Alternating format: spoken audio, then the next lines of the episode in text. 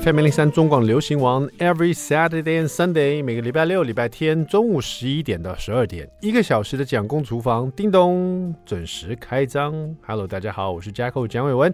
今天是二零二三年十月七号，今天是一个礼拜六，It's a Saturday。马上进入我们的蒋公周记。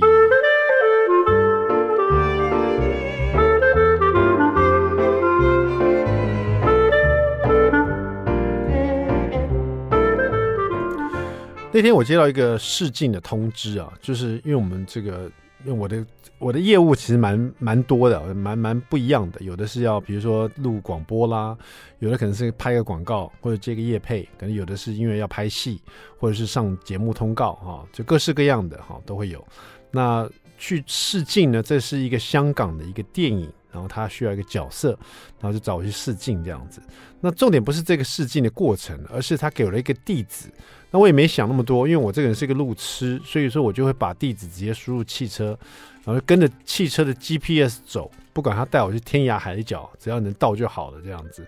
所以我就开着开着，呃，是下午两点的试镜了，我就他在台北市，然后我就开开开开开开，然后。因为你知道我开车是因为跟着 GPS 嘛，所以我就会听音乐啊，或是东想西想这样，也不会这么这么样的去留意说我要开到哪里，反正我跟着 GPS 走就对了，你知道。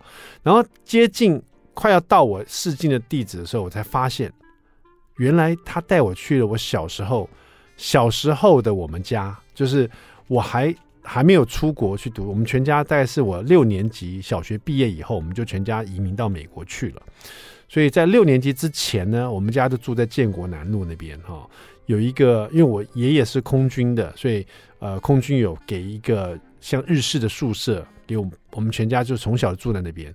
我所谓日式宿舍宿舍，就是那个是日本时代留下来一个房子啊，没有改建过，然后就一个长得就像一个日式宿舍，大概一百平这样，很大，然后就是日本，就是它那个屋子是，你想象着日式的那种屋子，它还会呃。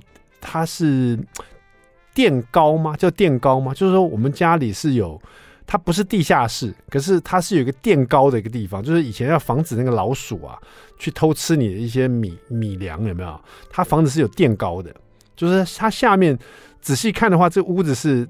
它的你可以看到屋子的四角柱子什么下下面有一个怎么说，就是有有一些，就是有时候下面会有泥泞什么的，我不知道怎么解释。它是垫高的一个屋子啊、哦，所以它是一个很老式的一个屋子这样子。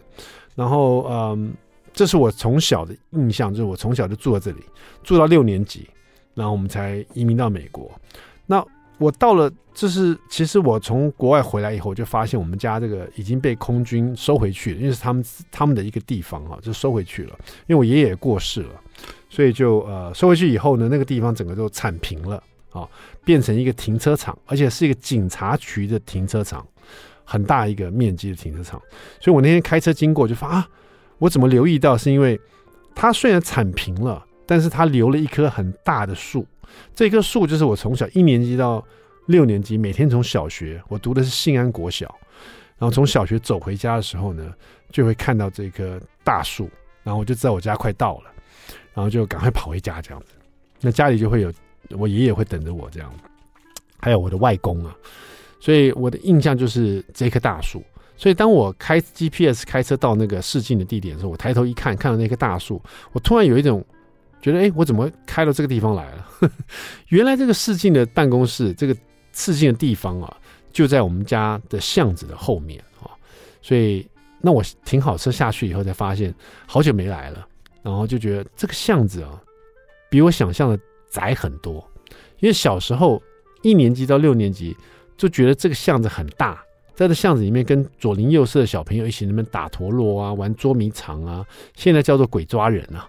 以前叫捉迷藏哈，或者是好，呃，还有玩什么？还有玩很多各式各样的事情，在巷子里面做了很多很有趣的事。甚至我还记得这个巷子，那时候以前台北大淹水的时候，我跟我弟在这巷子里面淹水啊。我们小朋友就是很快乐，做纸船啊，用纸啊折成船，然后在这个淹水巷子里面玩这个比赛，看谁的船这个流的比较快。然后甚至于我们会拿一些东西，比如说什么呃脸盆呐、然后就在这个巷子淹水的巷子里面抓着脸盆，脸盆看可不可以在这个巷子游泳这样子哈。所以就很多很多印象，很多回忆啊、但是回忆里面呢，这个巷子是特别宽的，因为小时候自己很小嘛，比较矮小一点，是小朋友。那现在长大再回去，就觉得哎，原来这个巷子。在我印象中这么宽，可是事实上看到是很窄的一个巷子，甚至于我双手就像排队这样举起来的时候呢，我会发现几乎就快碰到这个巷子了。巷子左边跟右边就快碰到了，这不是一个很宽，它是一台车开进去就会满的一个巷子。可是我小时候的印象中是很大的一条巷子，就突然之间呃呃重返旧地的感觉，就是觉得很很特别。然后看到以前家里已经变，就是这个停车场嘛，那那棵大树还在，就勾起了很多回忆。然后我特别就是停了完车，就在那个巷子走来走去，走来走去。我呢，我走到一个地方，我突然发现啊，有很多东西都改了。比如说，原本这边是一些房子打平了，变成一个小公园啊。原本这边是一个卖米的一个米行，可是也拆掉了，变成一个超市哈。原本我们家是一个日式住宅。然后被拆掉，变成一个警察的停车场啊！但是大树还在。另外呢，可是有一个不变的地方，我突然就很惊讶，原来有一个有一个牙医诊所哈！我当时去看牙医的这个地方，到到现在还在那个地方。所以牙医真的很厉害，还可以屹立不摇这么多年。我都从小朋友小学三年级、四年级去看牙医的地方。当然，我往里面看，我是正好那天休息，我是没有看到有医生在里面。那个医生如果还在的话，那就太厉害了。因为我以前小学的时候，他就已经是三，应该四十几岁的牙医了。现在可能就更更年长了哈。但我想说的是，这个牙医哦，让我印象深刻，是因为我曾经很怕看牙医嘛。因为小时候我爸妈都没有顾我在刷牙，所以我对那个牙医的印象是，我第一次去那边好像抽神经吧。以前就就是要护士抓着我，牙医抓着我，然后一直压着我，就像好像在逼供囚犯一样。然后当时，呃，我父亲还为了希望我可以去看牙医，就找了我的邻居的一个，我常跟邻居的一些朋友一起玩嘛。那其中一个我很喜欢那个女生的邻居的，就是我的同学这样子。然后他比较勇敢，然后他就跟我说，他也要看牙医。我爸爸就趁机说：“你看，人家都要去看，你跟他一起去。”然后我就跟他一起去看牙医。然后他看完他的牙齿以后呢，他就在旁边等我。然后等到我要。抽神经干嘛？然后那个护士跟牙医就抓着我，让我不能动，你知道，我就挣扎的更更强烈这样子。然后我最深刻印象是我跳起来，然后他们抓不住我嘛，然后我就要又哭又闹，想要冲回家。然后我那个女同学也抓不住我，她也没办法叫住我。然后我冲回家那一刹那之间，我把那个牙医诊所门一打开，然后就穿着女同学的鞋子，然后就冲回家了。然后导致那个女同学要穿我的鞋子回家。然后我爸妈那天晚上还还把那个鞋子带带回去，叫我去跟人家道歉这样子，所以这些印象都留在那个我看到那个牙医诊所那一刹那之间，所有的回忆都回来了，就从没有想过这个印象这么样的清楚哈。我还记得那天我哭哭啼啼回家，然后牙齿也没弄好，然后还穿着别人的鞋子这样子，没想到这个诊所还在，突然之间就地重游。蛮特别的一个经验哈，不知道大家有没有这种经验？突然到一个地方，没有想过，突然之间回到一个小时候的回忆当中哈。好，今天就跟大家分享一下小时候这个拔牙的经验，好，好像是抽神经吧哈，痛苦的经验。OK，我们休息一下来听这首很好听的歌曲，这是文林的《艋舛行转望天成全》。听完这首歌，马上回到蒋公厨房。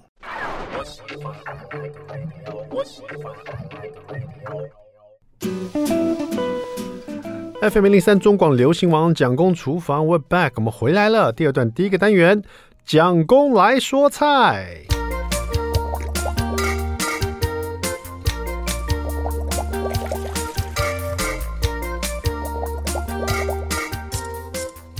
小时候最喜欢吃妈妈做的糖醋排骨，但是印象中妈妈每次要做糖醋排骨都要搞一锅油啊，然后其实她也不常做，因为太麻烦了。通常都是我爸从国外回来，然后我央求了半天，然后顺便就一起做一个糖醋排骨这样子，真的好好吃哦！哈，到底糖醋排骨可不可以简单做呢？今天我们来就来看这一本最强的懒人烹调术哈，这是由料理神手吴秉辰老师所出的这本书，最近是我的最爱，因为我很喜欢懒人。料理术这种方法哈，它有一一道糖醋排骨，不需要炸，用煎的就好了哈，真的蛮方便的哈。当然煎的时候油稍微用多一点点，但是也不多，真的是不是那种半煎炸的油了。我觉得真的蛮不错的哈。怎么做呢？先拿这个猪小排哈，就是排骨肉哈，猪小排就挑那个肉比较多的，然后你先把它腌一下哈。这个猪小排在五百克哈，那你把它腌呃一些米酒哈、酱油、白胡椒粉、五香粉哈，然后太白粉和地瓜粉哈，把它抓一抓，抓一腌一下哈，让它裹住这些粉哈。但这些粉都不多哈，比如说米酒，如五百克的话，它是米酒两大匙，酱油一大匙，让它上点颜色。然后白胡椒粉跟五香粉都是各一小匙哦。那这个是让它去腥增香，那五香粉就会让这个排骨有台湾的味道了哈。好，把它抓腌均匀以后呢，先放旁边备备用哦，大概五到十分钟。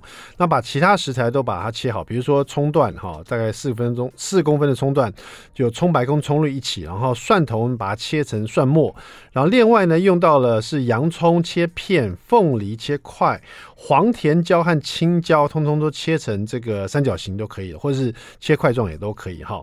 那这边呢没有用到红甜椒，因为你的糖醋酱就已经是红色的哈。那糖醋酱也是这个糖醋排骨最重要的一块。糖醋酱很简单哦，这个配方哈，三大匙的番茄酱，两大匙的糖，两大匙的醋哈，这是白醋。一大匙的酱油跟一百 CC 的水哈，把它调匀起来哈。你可以看到这边糖跟白醋是同等量的哈，然后酱油一大匙哈，这个番茄酱三大匙哈。这个调好了以后呢，就是你糖醋排骨的酱汁。以后呢，你要做其他的糖醋的，也可以用这个酱汁啊，甚至你做好可以放冰箱冷藏一下哈。好，那我们这个排骨呢也差不多腌好了，腌好的排骨呢，你就先热锅，热锅以后呢，这里。放多一点点油，比如说两到三大匙油，把所有的腌好的排骨放进来，先用中小火哈慢慢煎，煎到它每一面都是金黄熟透哈，取出备用。那说到熟透呢，当然也不用完全完全熟，它可能到譬如说八九分哈，它会把它煎到八九分熟这样子，因为待会呢你还是会在这个酱汁里面把它炒制一回嘛，所以其实。最好是做到熟透了，但是如果没有做到熟透没关系，反正你就慢慢把它煎，煎到你，因为很多人就不知道说这个排骨到底熟透了没有。我的意思说，你把它煎到你觉得都上色了，都很香了，你不用担心，待会还会再煮过一次哈。取出来先备用哈。那这个锅子里面就有这个排骨煎制的香气，以后呢，你再用这呃这个锅子还是热的嘛，再加一点点油，然后把这个葱段跟蒜末先把它爆香，爆香了完以后呢，就把洋葱。啊，黄甜椒、青椒放进来拌炒一下，三十秒左右，闻到洋葱啊，还有这些甜椒、青椒的味道以后呢，凤梨也可以放进来哈。凤梨放进来以后就要赶快了，因为凤梨会出水哦。凤梨放进来以后呢，立刻就把刚刚调好这个碗汁哦，就是你的糖醋酱哈，直接整碗倒进来，这时候就把它煮滚哈。在这里面煮滚了以后呢，呃。这时候先勾芡，煮滚以后呢，就把这个大概是一大匙太白粉水，先稍微勾芡以后，让这个整个汤汁呢都都有点这个稠了以后呢，就把你刚刚煎好的排骨可以丢进来，这里面兜两下哈，所以很快这个糖醋排骨就可以上菜。当然，这个糖醋排骨呢这么做，最后你倒进来，呃，在这里面稍微煮了以后，刚刚你觉得你担心还没有煮熟的糖醋排骨，最后在这个汤汁里面稍微煮一下就可以熟了哈。那这个勾芡呢，你也可以先把，如果说你觉得排骨刚刚只是炒制了大概七八分熟的话，你可以先把排骨放进来，先在这里面稍微煮个三十秒到一分钟哦。然后排骨在这里面呢，再一起勾芡也是 OK 的哈。勾完芡以后呢，最后要上菜之前，你可以再撒一点香菜。当然不喜欢香菜的朋友就不要放香菜哈。那今天我们是放排骨，如果说比如说对你来讲。煮排骨太麻烦了，或者你觉得说排骨还要这个先腌过啊，先怎么，就是说处理方式对你来说是比较麻烦。其实我觉得更懒人方式，你可以用火锅肉片哈，用火锅肉片，或是用这个五花肉，甚至都可以做这个糖醋糖醋酱。同样的做法，或者你用这个去骨鸡腿肉或带骨鸡腿肉，也都是可以的哦。好，那今天做的这个糖醋排骨呢，就是谢谢我们的料理神手吴秉承师傅的最强懒人烹调术，在家试试看喽。好，稍微休息一下，待会马上回到蒋公厨房。I like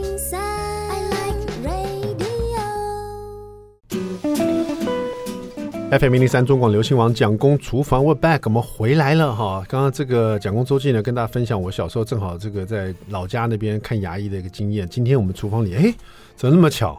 就就请来一位我小时候最讨厌的人，就是牙医生了哈。我们来欢迎我们今天守护孩子牙科牙齿的一生的张博森牙医师。嘿，大家午安，大家好，我是儿童牙科专科医师张博森。儿童牙科专科医师，这个在我小时候为什么没有这个词？这个是最近才有的吧？最近才应该不是说最近才有了，只是在前这一两个月才有的吧？也没有，大概几年前，大概有卫福部有布定好，就是分科，确实把它法制化，然后让它整个规章是比较清楚跟明明细的，就是说，所以是儿科儿童牙齿专科，对。就是说你在训练的过程中，就只有看小孩。是，那以依照医院的分法，大概就是看，主要就是十八岁以下的小孩，从零岁到十八岁。所以你的诊所专门只看小朋友。对，也就是我爸爸去你诊所，你就拒绝。呃，对不起，先生，你你几岁了？你在那边干什么？我们是只看小朋友。我觉得应该还是把我们的专业放在主要的的的病患身上。但是如果我爸爸去的时候，他穿童装可不可以？应该是啊，我要看牙齿，他就装耳音，我就先揍他一顿。所以说，真的有这个诊所专门只看小孩子的嘛？我觉得现在是一个趋势啊，就是毕竟大家对于小孩的部分因为少子化，他们更看重小孩的需求跟就是的地方。现在小孩真的太幸福了。对，对我们小时候看牙齿，就我刚刚跟大家分享，就是我们要抽个神经也好，拔个牙也好，都是大阵仗哎，就是爸爸妈妈抓着你的手，护士压着你肩膀，然后医生那边张开嘴巴，张开嘴巴，张开嘴巴，然后就啊啊啊！现在应该不会这么残忍，我觉得现在大家应该就是会比较有人性，或是我觉得。嗯，我们不想要增加，就小孩对于他长大之后对牙医的抗拒。对呀，我觉得小如果从小开始建立好，他正式面对这个问题，然后把问题减小，甚至可能先处理好，他未来长大之后，其实问题就会小非常非常多。我还是得说一句，小孩子太幸福了。现在还有小孩专科的。专门服侍小朋友的牙医，就是就你一脸看起来就是很可爱的一个医生，你知道吗？就是你不是那种很严肃的医生。我我不是啊，我们我们如果很严肃，小孩就不会对，不会觉得有 close 的感觉。你看起来就像那种东升幼幼台的哥哥，你知道吗？只不过穿的医生是 医生服而已，知道？就是这样可能比较适合这个工作。对，你看起来就是细皮白肉的小朋友会喜欢你的大哥哥这样子。是是是。就请问你现在几岁啊？牙医？呃，现在三十四、三十要三十五。对，所以说当儿，因为你这个年龄让人家觉得是大哥哥，你知道吗？所以有没有可能我们都自称是叔叔叔叔？哦、对，所以甚至可能有些家长会在整天说：“嗯、哦，不好意思，你跟那个牙医伯伯说再见，说谢谢。”我说：“你说哈？” 我想说，我应该没有比爸爸妈妈的年纪大吧？怎么会叫我北北这样子？然后过程中就会跟他跟他在那边啊，说：“嗯，医生叔叔来嘴巴啊，医生叔叔嘴巴啊。” 请教一下，如果说现在已经是牙医师了啊、嗯哦，他有没有可能在转攻？儿科就是儿童牙医专科，应该是说，呃，本来看大人看反了，他说不要不要，我只看小孩就好了。其实目前是没有规定说只有儿童牙科专科医师才可以看小孩，毕竟因为现在全台湾如果拿到这个执照，然后有考过专科医师。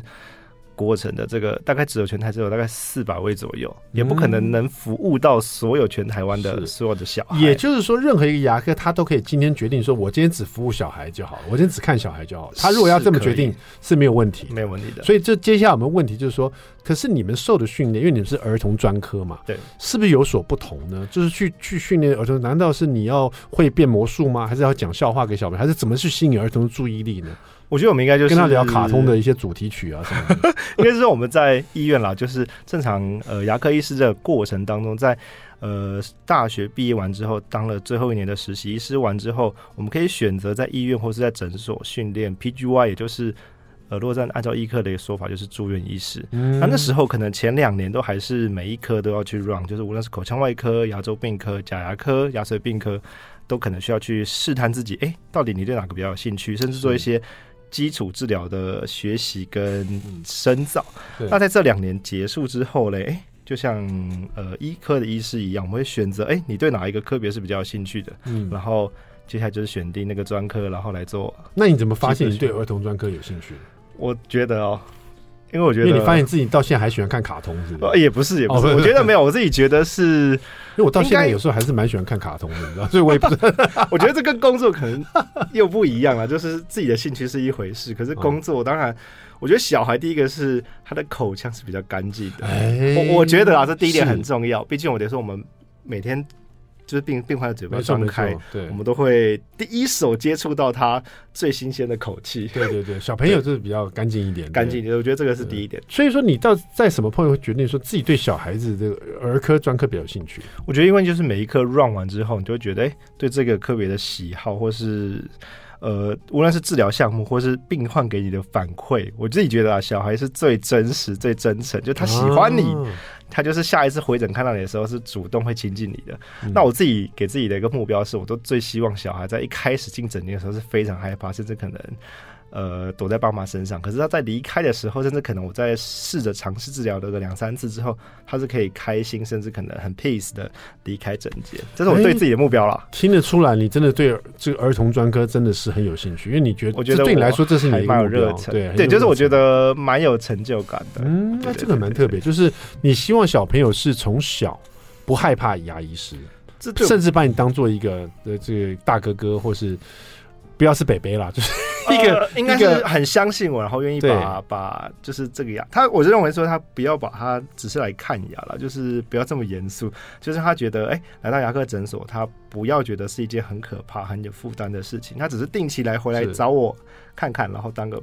当个对，就像大哥哥。可是虽然说现在有这个儿童专科的牙医啊，但是看牙齿毕竟还是要张开嘴巴啊，还是要有时候也要打麻针，有时候要这边钻一钻，这边弄一弄，都是会痛，都是会不舒服。对小朋友来讲，就是一个很害怕的事情。没错。所以到底差别在哪里？就是我小时候，护士要压制我，然后然后爸爸妈妈抓住我左右手，然后牙科医生就是要把我这个双颊捏住，然后把我嘴巴张开来，这样对我施行酷刑。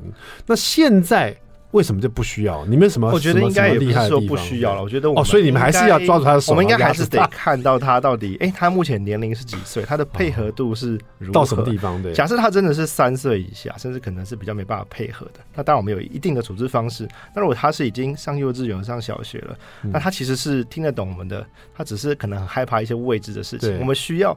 就是我们最常讲 tell show do，就是我们会展示一些器械给他看，告诉他说我们实际操作的模式是怎样，嗯，让他知道我们做的事情没有这么可怕，没有这么这么恐怖了。他其实基本上，我觉得小朋友基本上，甚至我常常会觉得他们比大人还要更勇敢。真的吗？我我觉得啦，我觉得就是我职业过程中，哦，真的小孩子比大人更勇敢。嗯，就是我觉得大人有时候可能反应。更大，就是小孩可能算是一张白纸，oh. 那你在上面告诉他一些事情，oh. 他其实克服了，他知道，哎、欸，其实这个事情没那么那么可怕。那当然，及早及早预防当然是更好。就是我们在还没有发生问题的时候，我觉得也是一个对儿童牙科医师最重要，就是在他可能哎刚、欸、长牙齿，甚至可能呃还没长多少牙齿，我们适时的给家长喂教。我觉得小朋友比较容易相信人，对吧？相信你，就是说你试图让他相信一些事情，他是愿意的。大人比较。比较保持怀疑的程度，就是说这个肯定会痛的。呃，就是你也没办法。对对对，我觉得大人可能他已经有既有的成见，或是对任何一件事情的看法之后，你很难去扭转这个。这个他既有的想法跟感受。好了，了解这个我们这个牙医师，尤其是儿童专科的张博生医生，这个他的这个为什么会对呃，你可以感受一下对儿童这个牙医的热忱哦。而且我现在了解说，为什么小孩小朋友为什么这么幸福，还有专科牙医哈。待会广告过来回来，我我还聊一下，就是说现在小朋友，尤其是小学生呢。啊，啊或者是幼儿园的这个小朋友到到六年级这个小学这个过程中，他们在牙医，他们最重视小朋友要怎么去看，对，怎么去看待他们牙齿。因为我从小我爸妈就不管我刷牙的这一块，然后买很多巧克力给我吃，所以我现在其实张开嘴巴，我牙齿在真正剩下牙在只有两颗而已，你知道，其他全部假牙这样。我牙张开嘴全部都是假牙，然后要不然就是牙套，因为从来都不刷牙，所以造成。我很痛苦的经验，我看牙医就害怕哈。所以说，请今天请这个儿童专科牙医生跟对爸爸妈妈喊话一下哈，怎么样照顾小朋友的牙牙医啊？最重视应该是什么事情？别走开，马上回来。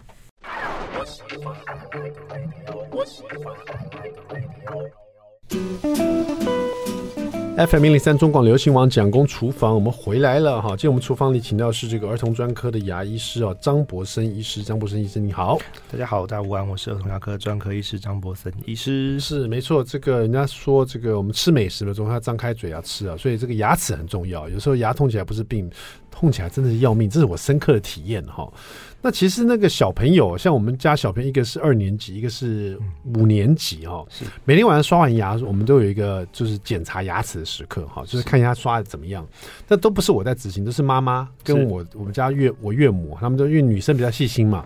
那有时候他们在忙的时候，我就会帮小朋友检查牙齿。可是我总我不知道我要看什么东西，然后说我叫他们张开嘴巴，我也只是做做个样子，说啊看一下，检查一下啊，然后拿手机那个照明灯照一下。可是我不知道我要看什么，到底我要看什么东西啊？好，我觉得最重要，如果是家长要辅助小孩检查到底刷牙有没有干净，其实有个在药局有卖的东西叫做牙菌斑显示剂，它是一个呃就像是水彩的感觉，我们就会用。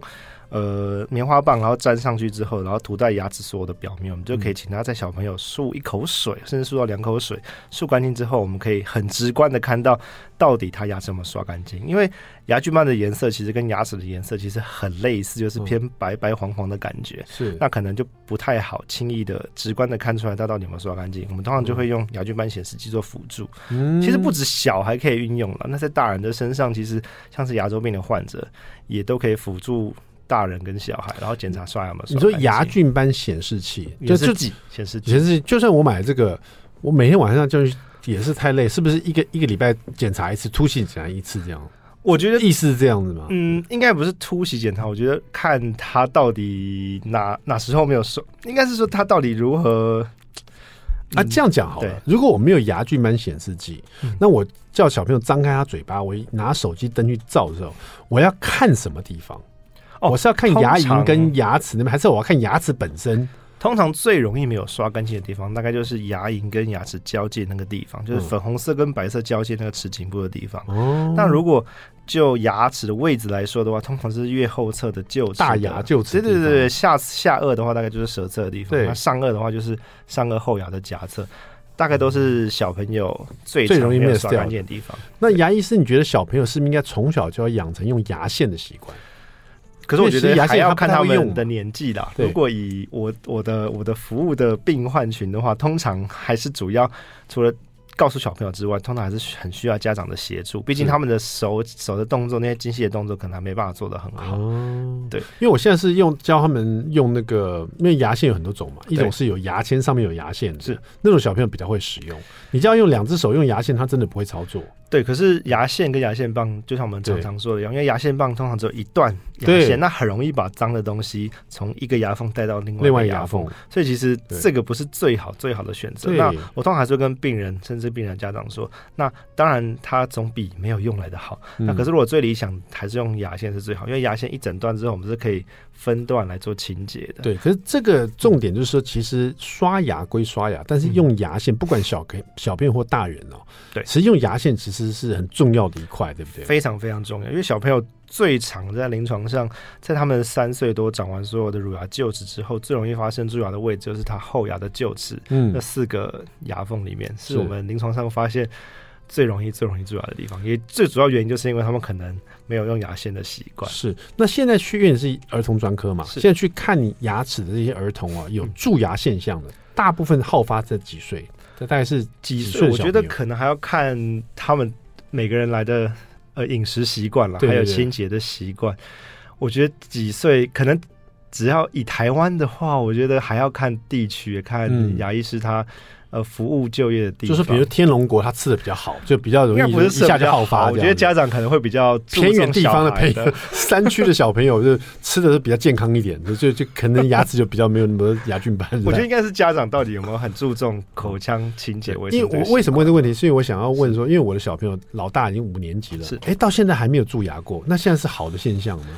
好，这个问题每天检查问的非常好。第一个是我觉得他到底有没有去照。呃，小张的 X 光片，就是通常我自己的习惯是在小朋友如果长完所有的乳牙之后，如果如果如果他在四岁左右的时候牙齿都长完之后，我们大概会帮他照第一次的 X 光片做牙缝的检查，因为其实有时候如果是牙缝里面的小蛀牙，我们单纯在临床上检查是没办法很确切的检查到那些牙缝的小蛀牙。通常在我们呃临床上检查或是家长发现的时候，通常来说应该就是蛮大的蛀洞，啊、那时候治疗就会比较复杂跟辛苦了。所以其实小朋友牙齿是最好是固定检查。我觉得就跟大人一样的，如果真的还 OK，我大概就抓半年定期去检查，嗯、然后涂氟这样子。好好，那儿童定期检查这个是有健保的吗？还是说这是要给付？哦，有啊，就跟大人其实一样，大人不是半年都可以洗啊，检查一次。那小朋友在六岁六岁以前啦，就是健保都是有几副可以涂氟跟检查的。我这听起来这个应该是儿童牙专科牙应该是蛮夯的。比如说我现在去预预约的话，比如说今天预约，大概是几年以后我小朋友可以排到队。这是我本人吗？对对，预约你本人的话，我觉得可能要一一两个月后。哦，好险，我以为是一两年以后。所以现在大部分都是，因为其实啊，不要说小朋友了，大人的牙医也都这样。现在就是预约制的嘛。是你今天牙痛，除非是很紧急的，他就把你尽量把它排进去。要不然的话，你先预约，大概都是三个礼拜以后你才可以排到。差不多，差不多都这样子。只要这个，我觉得是因为牙科职业的。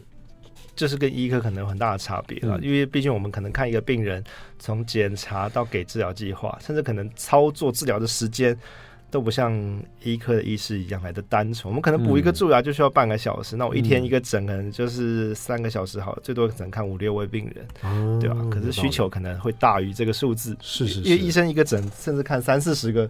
那像你，平常你们现在儿童专科有几位医师在服务？现在你们的诊所还是我们的诊所嘛？我的那个我开的那个诊所目前是四位儿童牙科，有四位牙科医生。对，所以说如果说呃要排的话，这样也可以，可能可以早排排的早一点，对 不不是你本人的话，也可以排排早一点的，是是可以早一些些啊。因为我突然想到说，我想到我已经但好几年没有带小小朋友去看牙医，那不行，那不行，他都没有蛀牙嘛，都嗯。有时候我就觉得，像我刚才说的，那朋友刚刚说，应该就只是还没有还没爆好，仔细检查，对，他到底有没有蛀牙？对，还没爆发，搞不好其实有了，只是只是不知道，还没还没还没痛，对，痛了之后就比较麻烦，就糟糕了哈。我本来心里有点声音说痛了，你就知道厉害了哈，这样你就好好刷牙，你知道？这也是这也是爸妈常常有一些家长就是。在旁边说风凉话的时候，也是会，也是会在旁边，就是嗯，就是他，你看吧，你看，就是平常不刷牙吧，你痛活该。我说呃，这样让我有的时候有点为难。